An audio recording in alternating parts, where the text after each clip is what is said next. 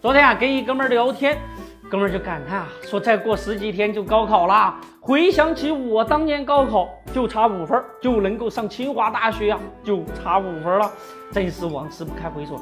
哎，我说兄弟，你当年到底考了多少分啊？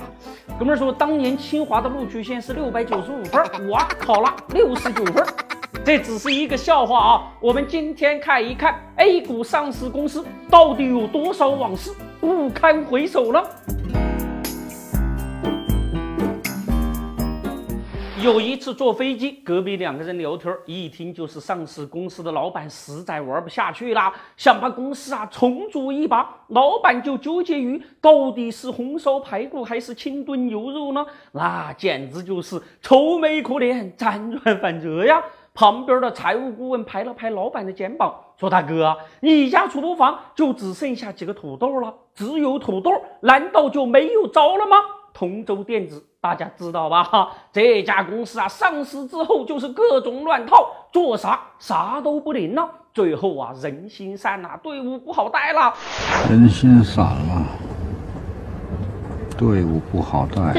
老板袁明自己先撂挑子不干了，高管那就跟像走马灯一样啊。袁老板家的厨房，别说牛肉了，土豆都没有啊。之前呢，曾把股权质押给投行，随时都有被强制平仓的危险呢。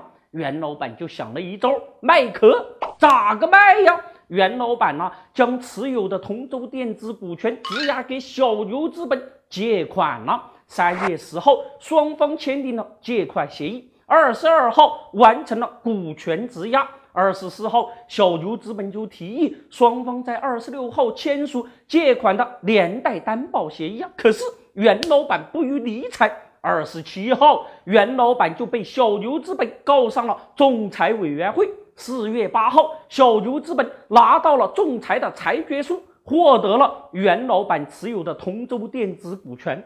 真是为了重组煞费苦心呐！清明节期间，那都在抢时间呐。我平时怎么教你的？动动脑子行不行？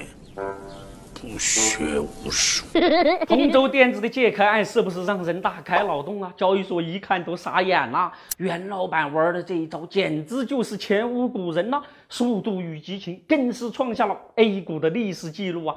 交易所觉得很诡异，三番五次的发函让双方解释清楚。袁老板说：“我没钱，债务纠纷那只能够通过司法途径解决了。”那小牛资本的钱从何来呀？实木来的。不过小牛资本还玩 P to P 哦，借壳那是一手交钱一手交壳，如果啊过不了证监会那一关，一切都白费。现在好了，人家压根儿就不走你证监会那一关，司法裁决谁能阻挡啊？袁老板家没有土豆，只能开脑洞。中科招商大嘴片说：“你那个太累，你看我手上有十几个壳，随便哪一个成功，我都赚翻了。这不，快递小哥顺丰一卸壳，我就发了。A 股啊，现在简直就是一个游戏场，有钱的土豪啊，可以随便下注，他们的赢面永远都大于小股民，那只有几两银子。”但是手上啊有壳筹码，那只要一开脑洞想一个花招，就能够迎娶白富美，走上人生巅峰。那问题的关键是，法律是神圣的，司法裁决一旦被滥用，将成为市场的灾难。